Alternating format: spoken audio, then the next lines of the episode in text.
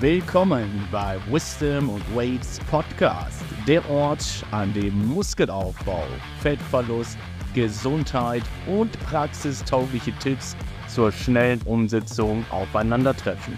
Mit Marcel und Louis navigierst du durch den Informationsdschungel, profitierst von ihrer geballten Erfahrung und erhältst alle Tools, um das Beste aus deinem Prozess herauszuholen, ohne dabei dein Sozialleben zu opfern und dennoch nachhaltige Ergebnisse zu erzielen. Gemeinsam optimieren wir deine Entwicklung und decken dabei Mythen und Fehler auf, um die beste Version deiner selbst zu werden und dein volles Potenzial zu entfalten begleitet von den neuesten Fakten einer Prise Humor und geballten Know-how bieten wir dir alles, was du für realistische Veränderungen benötigst. Wir wünschen dir viel Spaß bei der neuesten Folge und ich würde sagen, wir starten direkt rein. Yes, hello, what's poppin', what's crack-a-lacking, guys? Es heißt wieder Wisdom and Whites und äh, Manuel Meisel, ich und Karl Louis Strebos. Wir sind heute beide wieder für euch da, um euch äh, wieder heute heiße Themen mit auf den Weg zu geben. Und wir sprechen heute darüber, wie man ins sogenannte Niemandsland kommt und wie man quasi Ewigkeiten an derselben Stelle bleibt, keine Fortschritte macht, unglücklich wird, depressiv und deswegen bleibt auf jeden Fall dran. Denn äh, das werden wir heute natürlich wie immer nicht besprechen, sondern wir werden euch heute über das Thema Erhaltungsphasen euch die äh, Ohren voll quatschen. Und äh, was überhaupt eine Erhaltungsphase ist, ob Erhaltungsphasen überhaupt Sinn machen, ob du überhaupt eine Erhaltungsphase machen solltest oder nicht, sind alles so Themen, die wir heute ansprechen werden. Und deswegen fange ich mal, mal ganz entspannt an. Lois, wie sieht es denn so bei dir und ich sag mal deiner unendlichen schiere Anzahl an Klienten aus. Planst du überhaupt Erhaltungsphasen oder wie ist so generell vielleicht so dein Take zum Thema Erhaltungsphase? Weil ich meine, Erhaltung ist Stillstand und Stillstand ist immer Rückschritt. äh, also ich muss sagen, es gab auf jeden Fall in der Vergangenheit immer mal wieder Momente, da habe ich äh, Erhaltungsphasen eingestreut. Und die hatten immer verschiedene Gründe. Also man kann Erhaltungsphasen einbauen, zum Beispiel nach einer längeren Aufbauphase oder in Form eines Diet Breaks. Ähm, und auch bei einem Diet Break ähm, kann man das nicht nur als etwas nutzen, um vielleicht Diätermüdung abzubauen, also vielleicht Hungersignale ein wenig zu reduzieren sondern auch äh, als psychologische Pause, aber vielleicht auch nicht unbedingt nur, ähm, um eine Pause zu, äh, um eine Diät zu pausieren, sondern vielleicht auch einfach, um nach einer längeren Aufbauphase mal mit, wieder mit den Kalorien ein bisschen runterzugehen. Also ähm, wir sprechen gerade davon, die Kalorien auf eine ähm, auf ein Level zu bringen, wo du genauso viele Kalorien verbrennst, wie du ähm, aufnimmst um das mal von Anfang an ein bisschen zu, zu erläutern. Und wichtig ist vor allem, wir reden immer von der jetzigen Situation. Weil wenn wir von zum Beispiel Erhaltungskalorien sprechen, sprechen wir von den Erhaltungskalorien, um deine jetzige Körperkomposition und das Gewicht ungefähr zu erhalten. Nicht die von vielleicht einem Monat oder zwei Monaten weil die Leute das auch sehr gerne durcheinander bringen, wenn ich jetzt nicht direkte Zahlen nenne und einfach nur bei einer Frage irgendwo sage, ja, wir gehen jetzt auf Erhaltungskalorien.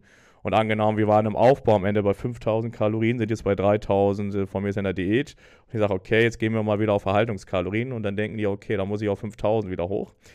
ja, nee, dann äh, ist das vielleicht nicht äh, die richtige Menge, sondern natürlich die Erhaltungskalorien, die wir jetzt ungefähr brauchen, um unsere jetzige Körperkomposition mit einer leichten Abweichung ungefähr zu erhalten. Genau, also dass das Gewicht, ich sage mal, mehr oder weniger steht. Genau. Ähm, genau, also das heißt, mal nach so einem Aufbau zu sagen, jetzt switchen wir von zum Beispiel, was weiß ich, 4000 Kalorien wieder zurück zu, das kommt ziemlich stark darauf an, ähm, zu, was weiß ich, 3000 500 Kalorien, je nachdem. Ähm, vielleicht auch geringer. Und was wir da machen, ist im Prinzip nichts anderes als wir gucken wie viele Kalorien bringen wir rein und wie viel Output haben wir in Form von Training, Alltagsbewegung und Cardio. Und das sorgt in Summe dafür, dass unser Gewicht steht für eine Woche, zwei Wochen, je nachdem, vielleicht auch länger, ähm, je nachdem, für wie lange wir uns entscheiden, in dieser Erhaltungsphase zu sein. Und wie ich es eben schon gesagt habe, das kann sowohl nach einer Aufbauphase als auch in einer Diätphase oder nach einer Diätphase dafür sorgen, einfach den Prozess, ich sage mal, ähm, entweder zu pausieren oder abzuschließen und eine psychologische Pause einzubauen. In so, einem, in so einer Erhaltungsphase könnte man zum Beispiel auch einen Deload reinpacken. Ich finde, das ist immer ganz passend, wenn man lange hart gepusht hat in der Aufbauphase oder in der Diätphase, dann einfach zu sagen, okay, wir bringen jetzt alles auf Erhaltungskalorien. Wir befinden uns also weder im Aufbau noch in der Diätphase, ähm, sondern ja, konzentrieren uns einfach nur darauf, mal zu pausieren. Finde ich auch ganz passend äh, jetzt in meinem Szenario. Ich fahre jetzt in den Urlaub und sage, ich werde jetzt versuchen zu schauen, dass ich mein Körpergewicht halte, sodass ich meinen Look auch in einer gewissen Weise konserviere ähm, und einfach auch Ermüdung abbaue in diesem Zeitraum. Ähm, Bist du sicher, dass du mit Jeff zusammen Ermüdung abbaust, ja? also Jeff ist mein ist einer meiner besten Freunde. Ähm, ja, es geht schon mal ziemlich heiß her, vor allem wenn, in, wenn wir dann in Thailand sind. Mal gucken, wie, wie viel Erholung wir dann wirklich haben. Aber ich hoffe doch äh, auf den einen oder anderen Abend am Strand oder den einen oder anderen Mittag am Strand. Ähm, aber nee, ich denke, dass im Großen und Ganzen man sagen kann, dass es zumindest aus psychologischer Sicht äh, definitiv eine geile Phase ist, die man einstreuen kann, um einfach mal loszulassen von dem Prozess. Wenn es um die körperliche Geschichte geht, ich hatte ja eben auch schon angesprochen, dass man in einer gewissen Weise Diätermüdung abbauen kann. Also eventuell auch zum Beispiel ähm, ja, aufkommenden Hunger damit äh, minimieren kann, indem man einfach die Kalorien wieder ein bisschen nach oben schiebt. Ähm, aber man kann jetzt nicht davon sprechen, dass ein Diet Break per se einen großen Einfluss auf äh, den Diäterfolg an sich hat. Also das heißt, es hilft dir in einer gewissen Weise, vielleicht den Prozess besser durchzuhalten, also in Form von Konstanz, in Form von Kontinuität, Adherenz. Ähm, aber verlieren wir dadurch besser Fett? Ach so, das ist äh, okay. Ich bin auch noch da. Hallo. ich dachte, das wäre schon der innere Monolog, den du gerade mit dir führst, weißt, ja. mit deinen inneren äh, Stimmen und Persönlichkeiten im Meeting. Deswegen dachte ich, wolltest du da noch auf, äh, drauf eingehen. Aber nee, ähm, also verdienen wir dadurch mit, mit Fett logischerweise äh, natürlich nicht, denn es gibt natürlich erstmal äh, physikalische Gesetze, unter anderem das Gesetz der Thermodynamik. Das beschreibt äh, eigentlich sowas wie, es gibt den Satz der Energieerhaltung und so weiter. Da werde ich euch jetzt nicht mit langweilen. Nein, tut mir leid, Physikerfreund, das müssen wir dann privat besprechen, wenn es soweit ist. Aber es geht im Prinzip darum, dass wir natürlich eine gewisse Energiebilanz haben, die einen größeren Einfluss auf unsere Körperkomposition hat. Ne, leichtes Beispiel auf unserem Konto auch, Relation zwischen Einkommen und Ausgaben. Ne, da ist es, was ich, Euro, Yen, Dollar und so weiter. Wenn wir vom Körper sprechen, reden wir meistens mit der Einheit Energie, beziehungsweise ähm, ähm, der, der Währung mehr oder weniger Energie, die Einheit, die wir da benutzen. Meistens ist es halt die Kilokalorie. Und wenn wir natürlich Körperfett verlieren müssen, müssen wir zumindest laut diesem physikalischen Gesetz natürlich ein Energiedefizit erzeugen. Und sollten wir jetzt ein Diet Break haben, bedeutet das, dass wir unser Defizit entweder deutlich verringern oder sogar so weit verringern, dass wir nicht mehr in einem Defizit sind, sondern wie gesagt in den Erhaltungskalorien. Und dann würden wir natürlich direkt kausal äh, durch diese Handlung nicht in diesem Moment Körperfett verlieren. Aber das Ganze hat natürlich einen ganz anderen Benefit, denn es geht vor allem darum, gerade in einer prolongierten äh, Diätphase, die etwas länger geht, wo sich auch sehr viel Stress und Ermüdung ansammelt, eben diese Ermüdung und diesen Stress quasi wieder abzubauen. Um quasi ein Podest zu erschaffen oder ein Potenzial, um daraufhin dann zu entscheiden, ob man die Diät weiter fortführt, je nach persönlicher Zielsetzung, oder ob man danach sogar vielleicht in eine andere Richtung geht. Und auf der anderen Seite hilft es dann vielleicht auch mal, ähm, die vorangegangene Arbeit auch mal zu manifestieren und zu realisieren weil das ist das, was viele Menschen persönlich anekdotisch feststellen, wenn sie mal so eine, ich sag's mal, Sheet-Mahlzeit haben oder so, wo sie vielleicht mal abends Sushi essen gehen oder den einen oder anderen Burger, der auch eingeplant ist vom Coach dann dementsprechend, dass sie am nächsten Tag aufwachen und dann, äh, wie gesagt, die Speicher sind voll. Das Körperfett wird, sieht vielleicht auch nochmal äh, ein bisschen reduzierter aus, sodass man den Eindruck hätte, dass diese Pause jetzt dafür gesorgt hat, den Stoffwechsel anzuregen oder wie auch immer und wir deswegen Körperfett verlieren. Aber das, so ist es halt nicht. Es geht eigentlich nur darum, klar, wenn je nachdem, was du gegessen hast, hast du mehr Salz gegessen, du hast halt äh, viel mehr wie gesagt, die Speicher sind dadurch gefüllt, dass du bist voller und praller, hast halt diesen Look, aber du hast dadurch halt, wie gesagt, ein bisschen Stress und Ermüdung reduziert, sodass du jetzt eben vielleicht auch Wassereinlagerungen nicht so, weit, nicht, nicht so weit trägst, wie du es vorher hattest und jetzt mal einen Moment der Ruhe hast und das realisieren kannst, was du vorher in Arbeit investiert hast. Und das Ganze ist für uns halt einfach nur eine Anwendung, um zum Beispiel den Erfolg auf einen langfristig zu garantieren. Denn wenn wir von all diesen Phasen sprechen, ist es immer wichtig, wir haben ja hier einen gewissen Prozess, wir haben eine gewisse Zeitplanung. Und warum man überhaupt so eine Erhaltungsphase macht oder warum wir überhaupt davon sprechen, ist, weil wir natürlich immer eine gewisse Intention verfolgen. Und ähm, das ist halt immer entscheidend, dass das quasi ein Mittel zum Zweck ist, ein strategisches Mittel, mit dem man aber jetzt nicht auf magische Art und Wechsel den Stoffwechsel beeinflusst und dann äh, à la Leviosa, eine Avada Kedavra, Harry Potter mäßig einfach den, das Fett weg, wegkillt. Oder Cru Crucio dann quasi äh, über die äh, ich weiß nicht, was die Harry Potter-Nerds dazu zu sagen haben, weil mein Wissen ist da echt ein bisschen, ein bisschen wack, aber ich glaube, das war der, der Fluch, bei dem du dann nicht Gedanken kontrollieren kannst, aber bei dem du, glaube ich, gequält hast. Ja, genau, irgendwie so. aber wie gesagt, sowas funktioniert halt auch nicht, weil ich sage, Freunde, wir leben leider nicht in Hogwarts, ich warte immer noch auf meinen Brief und ich wäre auch ein Slytherin 100%ig. Ich als tätowierter Straftäter, aber Naja, und das ist halt wichtig. Das sind halt alles nur strategische Mittel. Und um es auch hier gleich zu klären, an sich eine Haltungsphase brauchst du auch nicht unbedingt. Aber warum es halt Sinn machen kann, diese zu implementieren, das, darum soll es sich halt heute drehen. Ne? Äh, ja, also ich finde, äh, eine Erhaltungsphase kann sich anbieten nach einem Aufbau, zum Beispiel, also wo ich auf jeden Fall den, den, den Sinn sehe, ähm, nach einer Aufbauphase wäre, um das frisch gewonnene Gewebe, also was wir quasi in den letzten paar Wochen oder dem, ja, doch im letzten Zeitraum quasi aufgebaut haben, um das quasi zu, wie kann man das sagen, in der Theorie zumindest zu festigen, äh, würde ich sagen, wäre es ganz gut, um eine Erhaltungsphase einzustreuen. Weil wenn wir jetzt direkt von der Aufbauphase wieder in die Diät wechseln, dann kann es halt gut und gerne sein, dass wir das direkt wieder einbüßen. Und zumindest in der Theorie ist es so, dass wir sagen können, ähm, wir, ja, ich wollte gerade sagen, ich wollte gerade das Wort manifestieren äh, verwenden, aber dass wir zumindest den Zustand konservieren ähm, und ja, mit mehr Muskelmasse quasi äh, dann in die, in die ersten paar Wochen der Diät reinstarten.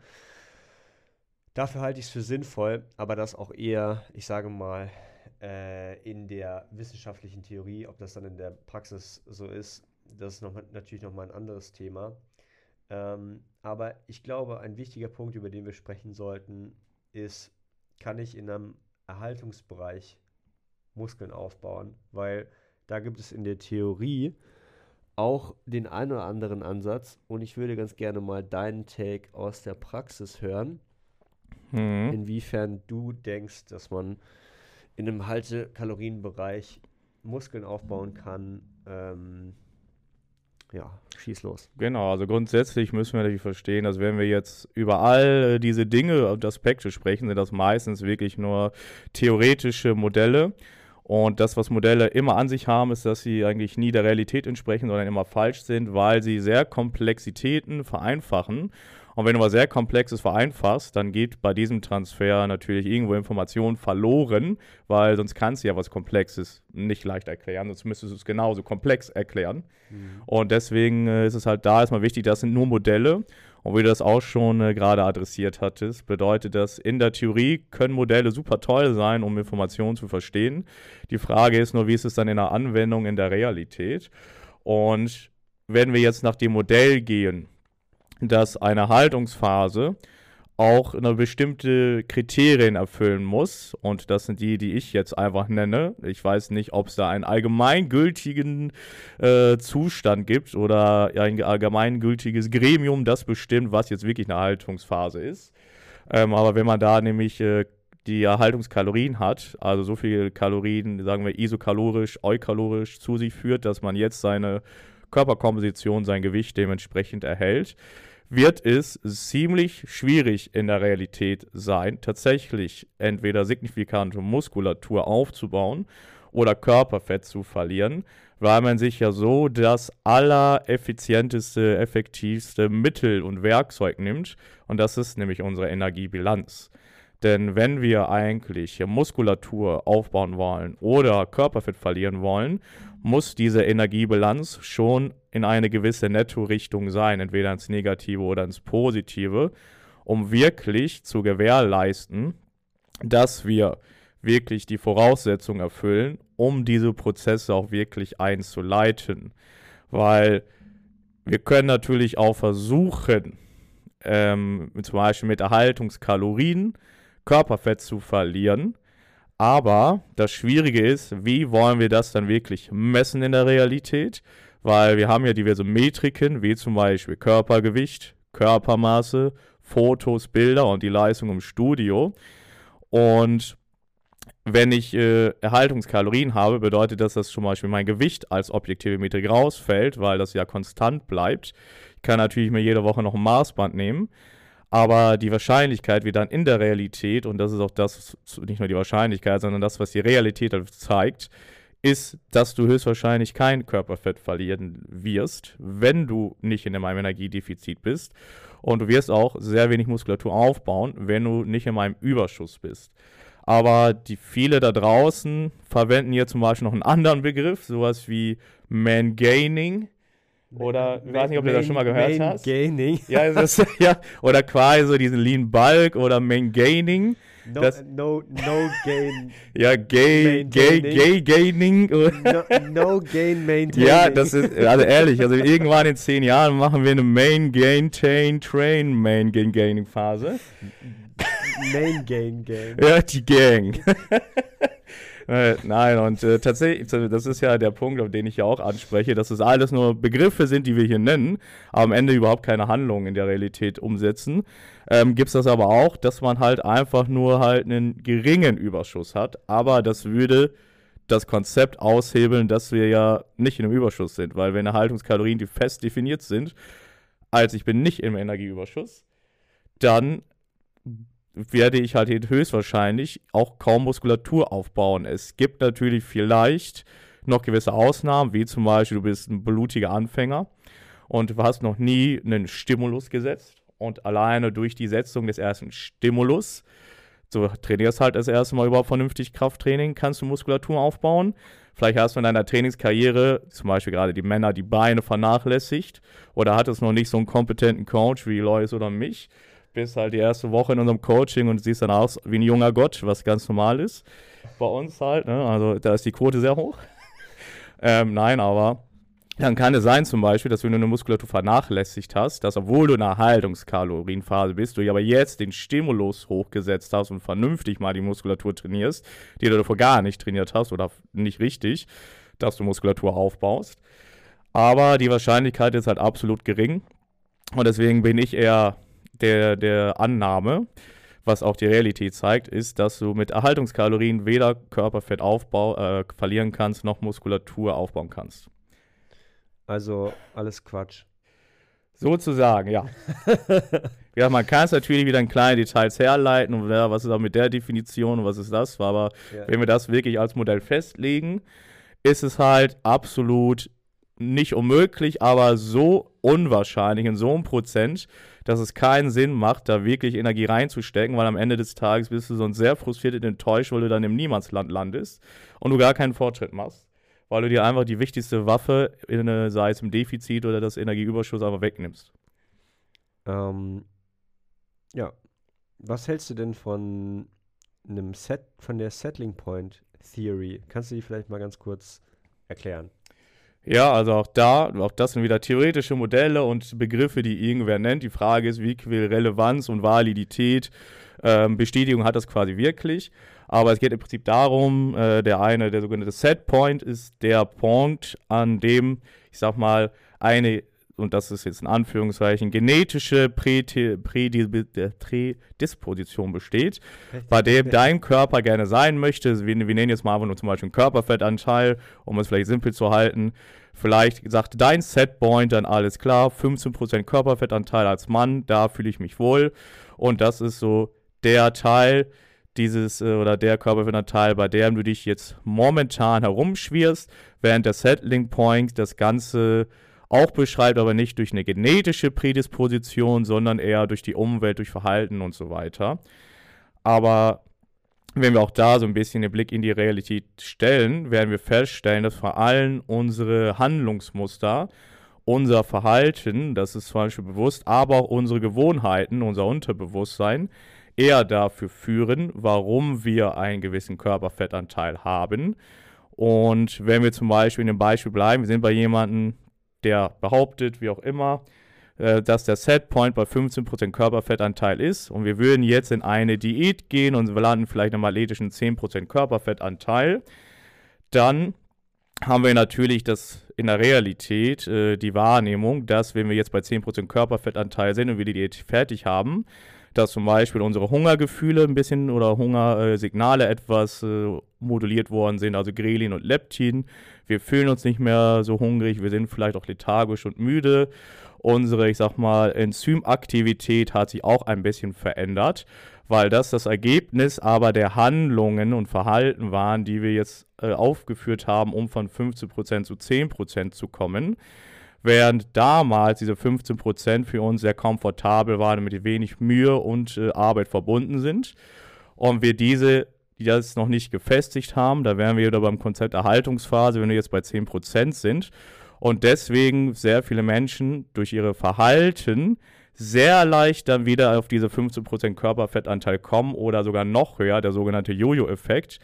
Aber nicht, weil dein Körper vielleicht unbedingt da wieder hin möchte, sondern weil äh, unsere Ergebnis in der Realität ja auch durch unsere Handlungen irgendwo bestimmt ist. Mhm. Und wir haben natürlich physiologische Marker und wenn du natürlich Hunger bis nach Meppen hast, ist es natürlich super schwierig, jetzt eine Diät weiter fortzuschreiten und deswegen bietet sich da ja eben diese Haltungsphase an, um unsere Verhaltensmuster wieder zu festigen, sodass wir daraus vielleicht unterbewusst Gewohnheiten schaffen, sodass wir eben nicht eigentlich einen genetischen Setpoint haben, sondern über den Settling Point in diesem Begriff quasi verändern können, sodass wir auch diese 10% Körperfettanteil halten können. Aber das Ganze ist natürlich möglich, wenn wir über einen längeren Zeitraum gewisse Verhalten haben. Aber daher kommt die Theorie mit all diesen Set- und Settling Points, dass wir natürlich äh, verschiedene Handlungsmuster auf vielleicht unsere Genetik, sei es zum Beispiel Grelin- und Leptin-Rezeptoren, zurückführen können und so weiter. Aber es ist kein finales Schicksal, äh, dass du jetzt zum Beispiel auf ewig bei 15% Körperfettanteil bleiben musst. Du kannst dich natürlich dahin bringen, aber wir müssen halt schauen, dass du deine Verhalten so ändern kannst, dass sie vielleicht irgendwann mal auch zu Gewohnheiten werden. Und deswegen will ich nicht sagen, dass man das so ein bisschen debunken kann, diese Settling- und Setpoint-Theorie. Aber man muss vielleicht auch verstehen, was sie so ist und sie sollte auf gar keinen Fall irgendeine Ausrede sein, warum du jetzt einen stark adipösen Körperfettanteil hast, am besten noch krankhaft fettleibig. Oder warum du halt äh, ziemlich dünn und schon magersüchtig bist. Äh, auch da, das Ganze ist vor allem ja Verhalten diktiert. Aber jeder Mensch, da geht es auch wieder Bereich Psychologie und Emotionen, hat natürlich Schwierigkeiten, Handlungen zu steuern, weil die Frage ist dann, wie viel ist bewusst, wie viel ist unbewusst und deswegen unterscheidet man auch zwischen Verhalten und Gewohnheit, weil Verhalten ist halt bewusst. Wenn ich sage, ich gehe zum Sport, ist das bewusst. Unterbewusst äh, äh, signalisiert mir aber vielleicht mein Körper, dass ich halt lieber zu Hause chillen möchte. Mhm. Und dann habe ich vielleicht wie jemand Schwierigkeiten, mich aufzuraffen. Und da ich zum Beispiel jemand bin, ich habe alle Körperkompositionen gefühlt durch. Das Einzige, was so fehlt, ist vielleicht Sumo-Wrestler. Kommt vielleicht noch Raw Sumo-Wrestler, Freunde. Titan Way. So ist es, weil. Ähm, nein, aber das Ganze ist halt meistens durch Verhalten und Handlungen bewusst gesteuert. Und so kann man tatsächlich auch seinen, äh, seinen Körper verändern. Aber das Ganze geht dann wieder noch weiter in Psychologie, weil wenn man da auch vielleicht eine, entweder eine Essstörung, gestörtes Essverhalten und so weiter und so fort hat, wird man Schwierigkeiten haben, eben sein Verhalten ändern zu können. Ja. Ähm, ich bin früher auch davon ausgegangen, dass äh, ich nach, mit einer Erhaltungsphase quasi dann ein gewisses Körpergewicht leichter halten kann. Ähm, eben weil ich auch über diesen Begriff der Settling Point Theory gestoßen bin. Und äh, habe dann aber gemerkt, dass vieles von, also beziehungsweise alles von dem, wie ich mein Körpergewicht halte, völlig davon abhängig ist, welche, wie viel Output ich habe, wie viele Kalorien ich verbrenne und eben wie viel Kalorien ich zuführe.